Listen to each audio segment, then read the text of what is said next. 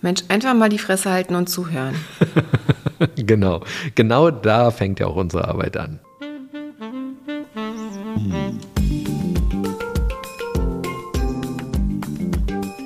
Herzlich willkommen zu unserem Podcast Die Therapeutin Und der Coach mit Sabine Werner-Kopsch und Hajo Werner.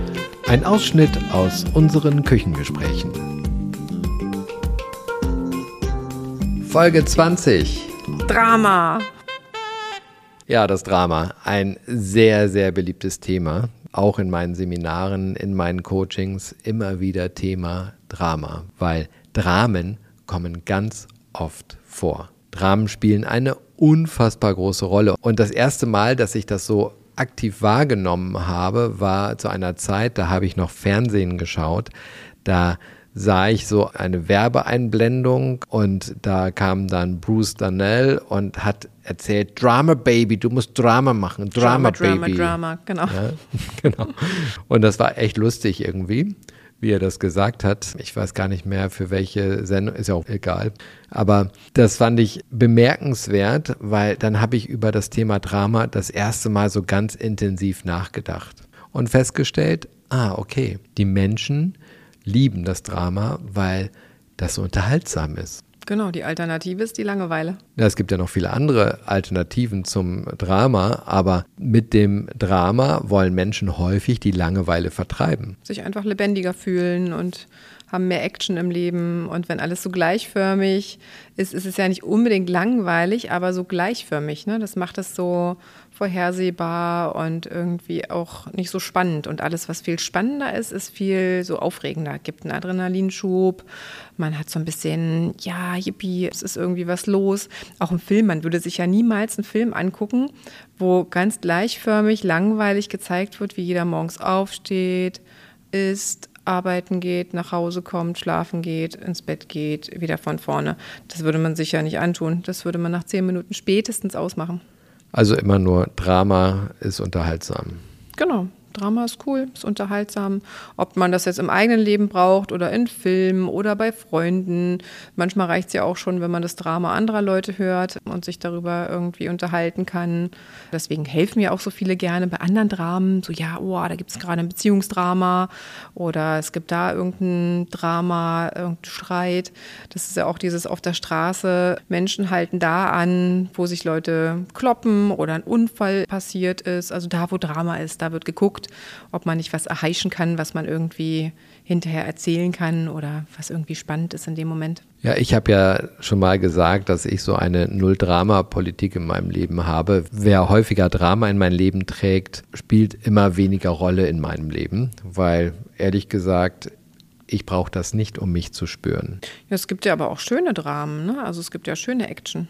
Erzähl mal ein schönes Drama. Naja, zum Beispiel, ah, ich weiß natürlich nicht, ob das jetzt als Drama zählt, aber wenn irgendwas Spannendes ansteht, ne? wenn irgendwie zum Beispiel irgendwelche Ereignisse anstehen, Hochzeit, Heiratsantrag, ist das dann kein Drama? Das ist oder? kein Drama. Oh, schade. Das kann zum Drama werden, wenn die Hochzeit erfolgt ist. Okay, also Drama nicht. muss immer negativ sein?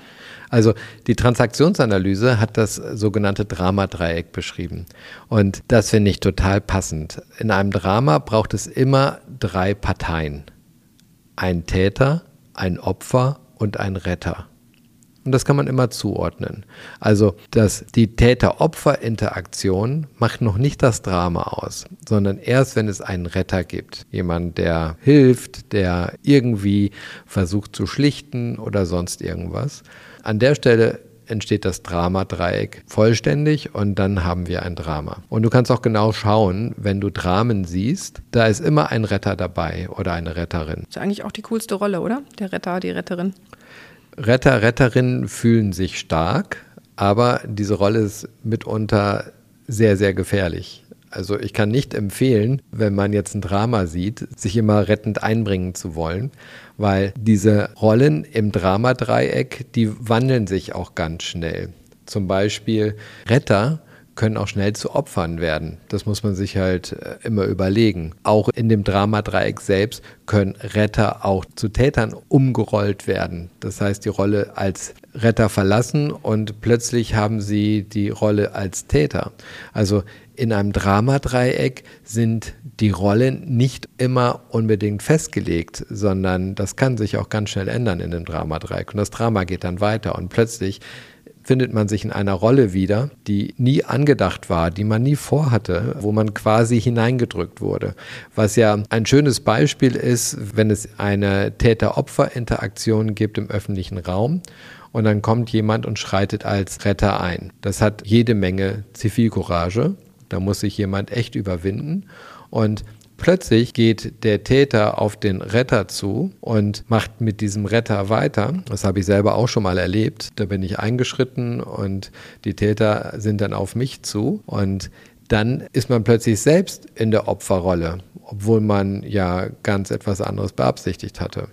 Das muss man sich natürlich gut überlegen und dann muss man, wenn man so eine Täter-Opfer-Interaktion sieht, auch schauen, ob man möglicherweise noch Unterstützung findet, bevor man das macht. Wenn es jetzt um gewaltsame Auseinandersetzungen geht. Hm. Wenn man in einer solchen Interaktion eingreift, gibt es eine ganz andere Methode, mit der das viel wirksamer passiert. Aber dazu kommen wir vielleicht später noch. Lass uns doch erstmal beleuchten, was das Drama wirklich so interessant macht. Dass es nämlich überall in unserem Leben eine Rolle spielt. In dem beruflichen Kontext gibt es wahnsinnig viele Dramen. Genau, auch egal, wo man hinschaut. Ne? Das, was man sich merkt am Ende des Tages oder das, was erzählenswert ist, sind ganz oft Dramen. Sonst erzählt man natürlich auch Erfolgsgeschichten oder so, aber Dramen sind irgendwie immer spannend. Also da hören immer alle gleich hin. Ich denke mal, das ist so der Adrenalinausstoß, den man hat, wenn man das sieht oder erlebt oder auch hört weil das irgendwie, das dieses lebendig fühlen, ne? also es wird Adrenalin ausgestoßen, ähm, es ist irgendwie spannend, es kribbelt irgendwie, man ist irgendwie in Aufregung. Es muss ja dann von so einem Drama auch immer eine Auflösung geben, ein Ende geben, das ist natürlich auch spannend. Wie hat sich das dann aufgelöst, was ist dann passiert oder geht das noch weiter? Gerade im beruflichen Kontext gehen Dramen oftmals sehr lange weiter. Genau, und dann ist es schon interessant, das auch zu verfolgen. Ne? Ist schon sehr unterhaltsam. Und macht wahnsinnig unproduktiv. In dem Moment, wo du in einem Drama bist, arbeitest du nicht mehr, sondern dein Fokus, deine Aufmerksamkeit ist von der Sache, mit der du gerade beschäftigt bist, weg auf das Drama gelenkt. Ja, wenn du das Drama in deinem eigenen Leben hast. Ne? Also das ist so nicht, wenn du von anderen Dramen hörst oder so, sondern in der Regel passiert das, wenn du selber in einem Drama steckst, in einem Beziehungsdrama oder in was auch immer, in einem Arbeitsdrama. Also wenn du selber drin steckst, entweder als Opfer, Täter oder Helfer, dann bist du natürlich sehr damit beschäftigt ne? und zu überlegen, was kommt als nächstes, was kann ich machen oder was passiert. Ne? Da trägt es noch viel, viel weiter. Aber in dem Moment, wo ich mir ein Drama anschaue, ist es schon so, dass ich in der Zeit nichts anderes mache. Ich kann mir ein Drama nicht nebenbei anschauen, so, ah, da hinten ist ein Drama. In dem Moment, wo meine Aufmerksamkeit dahin geht, ist meine Aufmerksamkeit bei dem Drama und nicht mehr bei der Sache, die ich sonst so tun will. Ja, das stimmt. Und das ist natürlich einer der Hauptbenefits. Adrenalin, Dopamin, da ist was los in meinem Körper. Ich werde erstmal geflutet, ich werde stimuliert, werde in Spannung versetzt, mein Körper wird in Spannung versetzt. Das ist natürlich etwas, ich kann mich spüren. Die Menschen dort, die in dem Drama sind, können sich immer spüren, weil die sind total beschäftigt, am Ende so angespannt, dass sie total durchgeschwitzt sind, häufig total körperlich fertig. Also das Drama beschäftigt den gesamten Organismus. Und die Opferrolle ist ja erst einmal die vermeintlich schwache Rolle in dem Dramadreieck. Ich bin das Opfer, ich brauche Hilfe. Ich kann nichts machen, genau. Ich bin hilflos, wehrlos. Also das Opfer entmächtigt sich selbst häufig und geht quasi in die Welt hinaus und erwartet von anderen, dass dem Opfer geholfen wird. Mhm. Was häufig gerechtfertigt ist. Man muss trotzdem immer genau schauen, wenn das häufiger passiert, wie kann man diesen Menschen dahingehend unterstützen, dass dieser Mensch selbst ermächtigend wirkt und nicht die Hilfe immer im Außen sucht, sondern sich selber zur Wehr setzen kann. Genau, es gibt ja auch so ganz typische Opferhaltungen, ne? dass Menschen einfach die ganze Zeit in so einer Opferhaltung sind. Der Meinung sind so, okay, das Leben ist gemein zu mir, alle anderen sind gemein zu mir, ich brauche jemanden, der mir hilft, ich brauche jemanden, der mich unterstützt. Also es gibt Menschen, die generell in diesem Opfermodus denken. Genau, Glaubenssätze hatten wir schon in der Folge Selbstsabotage. Aber das gibt es genauso gut für die anderen Rollen. Ne? Also es gibt Menschen auch, die die ganze Zeit quasi in einer Helferrolle sind, also immer auf der Suche sind, wo kann ich helfen, wo kann ich was machen, wo kann ich unterstützen, sich dadurch besser fühlen. Genau, auch Glaubenssätze, aber sich dadurch eben besser fühlen, weil sie sich stark fühlen, wenn ich jemand anderem helfen kann, habe ich natürlich eine stärkere Position. Ich habe Kontrolle über die Situation und kann etwas gestalten. Damit bin ich in einem völlig anderen Bewusstseinszustand, der eben Stärke ausdrückt. Genau, und vielleicht sind andere sogar noch dankbar, dann kriege ich sogar noch direktes positives Feedback. Ne? Möglicherweise ist das der Grund, sich so zu verhalten, dass man Dank dafür zurückbekommt. Und dann gibt es ja auch Menschen, die die ganze Zeit in einer Täterrolle unterwegs sind. Ne? Also total gerne Situationen bestimmen und im Zweifel auch aggressiv durchsetzen und sich eher in so einem Tätermodus befinden. Genau, sich auch dadurch stark fühlen, indem sie die Situation dominieren und klare Ansagen machen, was passieren soll. Und das häufig brauchen, um sich überhaupt gut zu fühlen. Genau, und wenn man dann irgendwie mal in eine andere Rolle gedrängt wird oder umswitcht, fühlen sich die meisten Menschen dann nicht so wohl. Ne? Also wenn zum Beispiel der Täter dann auf einmal zum Opfer wird, weil die Konstellation gerade ungünstig gegen einen sich gewendet hat. Der Retter oder die Retterrolle durch Vorgesetzte ausgefüllt wird und plötzlich sagt, hör zu, so geht das nicht und damit quasi in eine regulierende Täterrolle schlüpft und die bisherige Täterrolle zurechtweist, die damit zum Opfer wird. Ja, und dann geht es weiter. Häufig springt dann das Opfer bei und sagt dann in einem Rettermodus, so schlimm war das gar nicht. so. Dann ist auf einmal das Opfer in der Helferrolle. Genau, so können die Rollen eben wechseln. Das hatten wir vorhin ja schon kurz. Und das spielt im Drama einfach eine riesige Rolle dass man sich dessen bewusst ist. Aber wie kommt man raus aus einem Drama? Also wenn man eine dieser drei Rollen bekleidet, wie man, was man dann am besten machen sollte, damit man da rauskommt? Ja, oder wenn ich jetzt sehe, okay, hier gibt es ein Drama und ich muss ja noch nicht mal Teil des Dramas sein, ich kann es trotzdem versuchen aufzulösen. Manchmal ist es ja so, zum Beispiel bin ich Lehrer, Lehrerin oder Vorgesetzte in einem Team und beobachte, dass in meinem Team gerade ein Drama läuft oder in der Klasse ein Drama läuft. Irgendwo in der Umgebung läuft ein Drama. Wie kann ich das am einfachsten auflösen? Ja, wie löst man das auf? Die einfachste Form ist, Fragen zu stellen. Was passiert hier eigentlich? Also die Situation transparent zu machen. Fragen stellen, warum die einzelnen Akteure in dem Dramadreieck so handeln, wie sie handeln. Okay, sodass sich dann jeder erklärt. Jeder erklärt sich, stellt damit die eigentliche Situation nochmal dar und es wird transparent, was die Menschen dazu bewegt hat, überhaupt in diese Rollen zu schlüpfen und dieses Drama zu kreieren.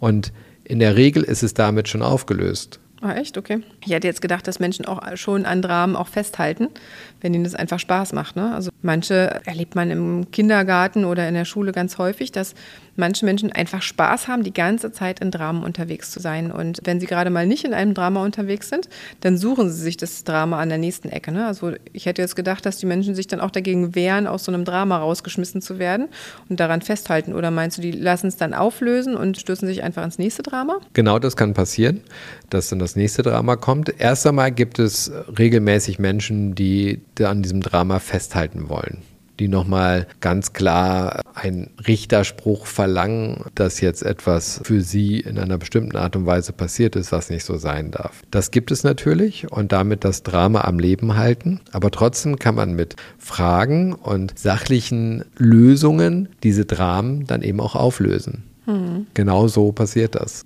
Das klingt doch gut. Also wenn bei mir Mediationen sind, das passiert ja auch regelmäßig, dann bin ich vor allem damit beschäftigt zu erfragen, was die Beweggründe hinter den Dramen sind. Und wenn ich die Beweggründe erfasst habe, ist das Drama fast immer sofort aufgelöst. Aber was machst du denn zum Beispiel, junger Mensch, in einer Beziehung? Mag diese Dramen in der Beziehung, diese Konflikte, diese Schreiereien, Streitereien wieder vertragen, ist einfach total gerne in diesen Dramen unterwegs. Und wenn ich diese Menschen dann frage, so, ja, warum suchst du dir denn immer wieder Partner oder Partnerinnen aus, die so konfliktbeladen mit dir in die Beziehung gehen, wo das immer Dramen sind, jede Woche gibt es ein paar Dramen und die sagen dann, ja, das ja schon mal anders probiert, aber das ist so langweilig, wenn dann jemand irgendwie immer nett ist und wir immer irgendwie Sachen zusammen machen können, die irgendwie Spaß machen, das ist mir zu langweilig. Das will ich gar nicht. Eigentlich möchte ich gerne Dramen haben, weil ansonsten langweile ich mich total und dann geht es mir nicht gut. Ja, das hatten wir tatsächlich schon in der Folge Selbstsabotage. Dann muss ich mir die Glaubenssätze anschauen. Ich muss mit diesem Menschen individuell arbeiten und versuchen, die Glaubenssätze, die dahinter liegen, herauszufinden und aufzulösen. Und in dem Moment, wo es der Person gelingt, ihre Glaubenssätze aufzulösen, ändert sich das. Das ist natürlich auch ein Gewöhnungsprozess. Das dauert Monate, bis das überhaupt vom System selbst akzeptiert ist, ohne diese Dramen unterwegs zu sein. Aber wenn das dann erst einmal anders läuft im Leben und man sieht, ah, okay, man kann sich auch spüren, wenn man Sport macht oder irgendetwas anderes, dann dieses Bedürfnis nicht mehr da ist, dass man sich auf dieser Ebene dann spüren muss, dann plötzlich geht das Leben auch anders weiter. Hm, genau, das ist auch was, was ich dann mit denen bespreche. Sucht euch doch einfach Hobbys, die irgendwie spannend sind. Oder guckt einfach, dass immer mal einen spannenden Film schaut oder irgendwie im Außen quasi Dramen habt, dann müsst ihr die nicht in eurem Leben jede Woche durchleben. Ne? Müsst nicht selbst Dramen produzieren, genau. Der Hauptpunkt, der beim Drama halt die Rolle spielt, ist, dass mehrere Menschen miteinander in eine Interaktion gehen und bestimmte Rollen für sich einnehmen. Und das immer wieder. Und da kann man nur in einer immer wieder fragenden Vorgehensweise Auflösung für schaffen. Ansonsten bleibt das so. Menschen werden mhm. immer wieder in diese Rolle fallen, wenn sie das nicht reflektiert bekommen. Man kann das ja auch beruflich ausleben. Ne? Also zum Beispiel, wenn man merkt, man ist gern in der Helferrolle unterwegs, kann man ja auch einen sozialen Beruf irgendwie ins Auge fassen und schauen, ob man auch gerne irgendwie oder ehrenamtlich unterwegs sein und zum Beispiel Kindergruppen trainieren oder ehrenamtlich irgendwo aushelfen. Also man kann ja auch gucken, wenn man diese Bedürfnisse hat sozusagen, dass man die einfach auf anderer Ebene auslebt. Ne? Genau, für die helfende Rolle geht es ganz gut. Für die Täterrolle hast du da auch Vorschläge für ehrenamtliche Tätigkeiten? Naja, nicht so richtige. Oder für die Opferrolle? Ähm, aber Täterrolle, vielleicht kann man dann irgendwie sowas, weiß ja nicht, irgendwie dass man zum Boxen geht oder so, dass man Kampfsport-Sachen macht, wo man sich so ausleben kann oder einfach irgendwas braucht, so quasi um körperliche Energie, die man zu viel hat, einfach auszuleben und dann hat man vielleicht nicht mehr dieses Gefühl, man müsste anderen rumtrampeln. Ja, bei der Täterrolle. Also was ich neulich eingespielt bekommen habe als Real, auf Instagram war das, glaube ich. Ich weiß gar nicht, warum ich sowas überhaupt angezeigt bekomme, aber es scheint einen Grund zu haben, wie Frauen sich geohrfeigt haben. Das habe ich schon mal angezeigt bekommen, wie Männer sich geohrfeigt haben und, und fand, das schon, geschaut? Genau. fand das schon creepy, ja, dass sie sich ohrfeigen bis zur Bewusstlosigkeit. Und Neulich habe ich zwei Frauen in dem gleichen Setting gezeigt bekommen, das heißt Wettkampfsetting und zwei Frauen stehen an einem Tisch und ohrfeigen sich und bis jemand bewusstlos zu Boden geht. Ja, da kann man natürlich eine vermeintliche Täterrolle gut ausleben und beide sind Täter und Opfer zugleich und das ja, ganze Programm. Stimmt, das ist doch eine gute Idee, dass man einfach irgendwie sich Schönes körperlich, Drama eigentlich, körperlich weil ausagiert. Hm. Die Person, die zu Boden geht, braucht dann auch Helfer, um wieder hochzukommen. Ja, ich glaube, das ist für das Gehirn nicht gut, diese hm. Äh, Art und Weise des Sports. Das ist wahrscheinlich auch für den ganzen Boxen, Kopf nicht gut, ja. Ja, weil diese Schläge auf den Kopf, die sorgen ja dafür, dass das Gehirn deformiert wird mhm. und immer mehr Schaden nimmt. Also ist nicht wirklich eine ernsthafte Empfehlung von uns. Ja. Also vielleicht lieber einfach irgendwie sich körperlich ausagieren, indem man Sprints läuft oder sportlich aktiv wird. Genau, einfach in, in welcher Art auch immer sportlich aktiv sein. Genau. Genau, ich glaube, das ist sinnvoller. Ja, und die Opferrolle, wie man die irgendwie vielleicht ausagieren kann. Ich glaube ja, dass die Opferrolle eigentlich gar nicht so die ganz klare Rolle ist, die so bedauernswert ist. Viele Opfer haben ja sowas passiv-aggressives oder ganz oft sind ja Opfer auch so, dadurch, dass sie sich in so einer Opferkomfortzone befinden, eher in einem Modus, den ich nicht unbedingt als hilflos einstufen würde, sondern manchmal üben Opfer auch mehr Macht aus, als man denkt. Das ist, glaube ich, so eine Rolle, wenn man sich in so einer dauerhaften Opferrolle befindet. Ich glaube, das sollte man auch reflektieren auf jeden Fall, warum man das Gefühl hat, sich in dieser Opferrolle befinden zu müssen.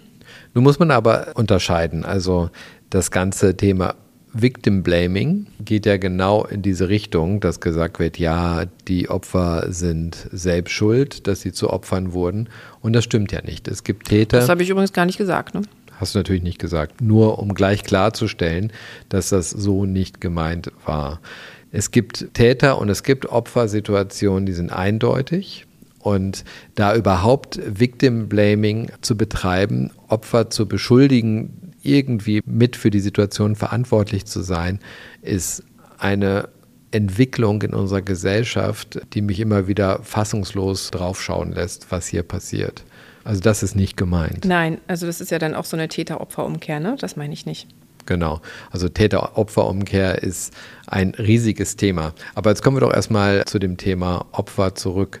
Wie können Opfer mit ihrer Rolle sinnvollerweise umgehen, wenn sie merken, dass sie regelmäßig Opfer werden? Also ich glaube, wie gesagt, das zu reflektieren und zu schauen, warum befinde ich mich immer wieder in Situationen, in denen ich mich als Opfer fühle ist der erste Schritt, den man sich dann anschauen sollte. Ne? Und dann zu gucken, wie kann ich aus dieser Opferrolle rauskommen? Wie kann ich lernen, mich abzugrenzen? Zum Beispiel. Wie die letzte Folge. Genau. Abgrenzen. Wie kann ich lernen, mich abzugrenzen?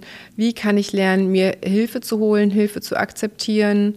Wie kann ich einfach dieses Muster durchbrechen? Ne? Das ist ja einfach nur ein Muster, was man dann aufgebaut hat, meistens auch über Jahre hinweg und dass man dieses Muster dann einfach durchbricht. Sich abzugrenzen und zu schauen, wie vermeide ich Situationen, die mich überhaupt in diese Opferrolle bringen und sich nicht in dieser Opferrolle sozusagen bequem zu machen. Also ich rede nicht von irgendwelchen Übergriffen oder irgendwelchen Dingen, ne? also sondern um diese mentale Einstellung, ich bin irgendwie immer wieder Opfer im Leben. Ne? Also klassisch, ich gehe durchs Leben und mir passieren immer wieder Dinge, die irgendwie doof sind oder immer mir passieren die irgendwie unmöglichsten Dinge, ich stolper immer oder mir passieren immer irgendwelche Dinge, dass man quasi sich selber so fühlt, so, ach man, immer habe ich Pech, immer bin ich irgendwie in der Opferrolle und sich in diesem Mindset ein einrichtet. Also erstmal, wenn man sich in diesem Mindset einrichtet, sieht man natürlich auch nur diese Dinge, die einem passieren und fühlt sich wenig selbstwirksam.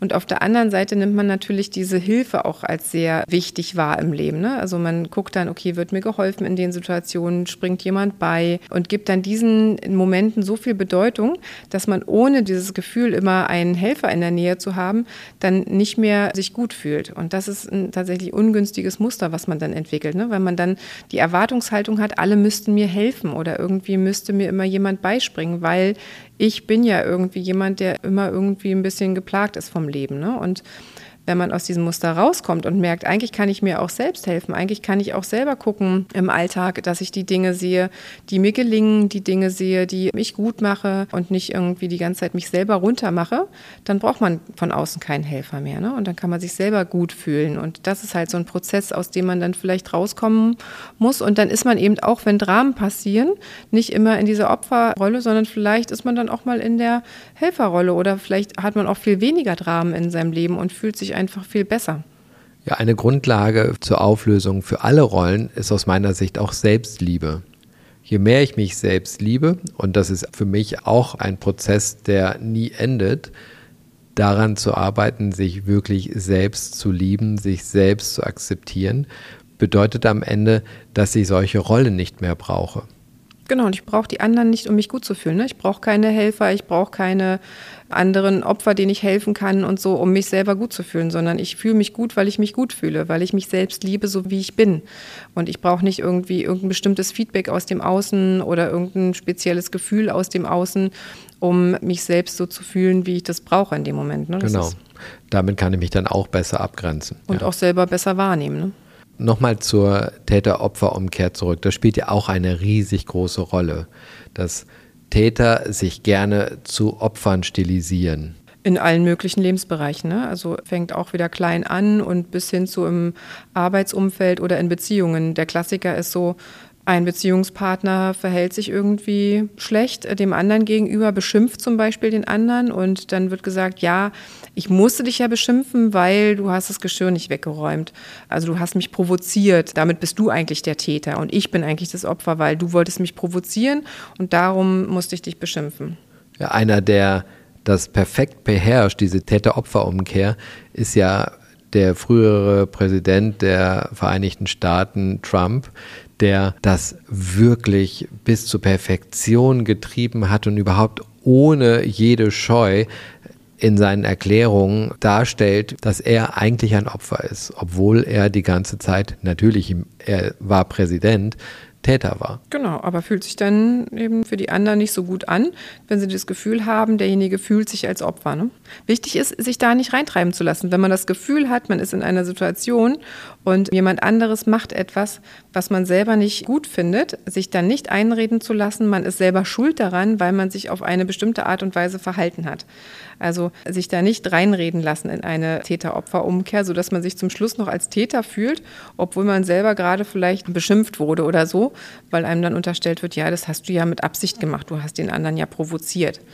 Also. Genau. Ja, sich abgrenzen zu üben, eine nie endende Aufgabe, die wir in unserem Leben haben, hatten wir in der letzten Folge. Ja, wie viel Drama brauchst du denn in deinem Leben? Schau doch mal, welche Dramen dir ganz lieb geworden sind, wie viel Drama du überhaupt in deinem Leben hast. Und möglicherweise möchtest du in Zukunft ja auch das ein oder andere Drama nicht mehr haben. Vielen Dank auch für die Annahme unserer ersten 20 Folgen unseres Podcasts im Podcast-Universum. Wir sind ja total geflasht, was an Feedbacks kommt, was wir für Mails bekommen die Sprachnachrichten. Herzlichen Dank dafür. Wir haben gesehen, wo wir überall auf der Welt schon gehört wurden. Das wird uns angezeigt in den Auswertungen. Es fehlt eigentlich nur noch Australien. Dann sind wir auf allen Kontinenten gehört worden. Cool, super. Unfassbar, damit hätte ich nie gerechnet. Ich habe gedacht, das wird so eine Geschichte, die läuft in Deutschland und dann sieht man, wie jede Woche immer noch mal wieder Länder dazukommen und wir haben da so eine Karte von der Erde und die wird dann orange eingefärbt für die Länder, wo unser Podcast gehört wurde und diese Karte wird immer oranger. Also wenn jemand in Urlaub unterwegs ist und in Australien, hört doch mal unseren Podcast. Uns macht das Spaß, das zu sehen. Vielen Dank für euren Support. Ja, danke und danke auch fürs Teilen. Wenn ihr Fragen und Anregungen habt, immer gerne in die Kommentare oder per Mail. Wenn ihr irgendwelche Fragen habt, die wir in den nächsten Folgen irgendwann besprechen können und sollten, dann schickt uns einfach eine Sprachnachricht auf unsere Social-Media-Kanäle oder per Mail. Wir freuen uns, von euch zu hören. Danke fürs Teilen, danke fürs Liken. Danke für die fünf Sterne. Wir freuen uns. Bis bald. Auf bald.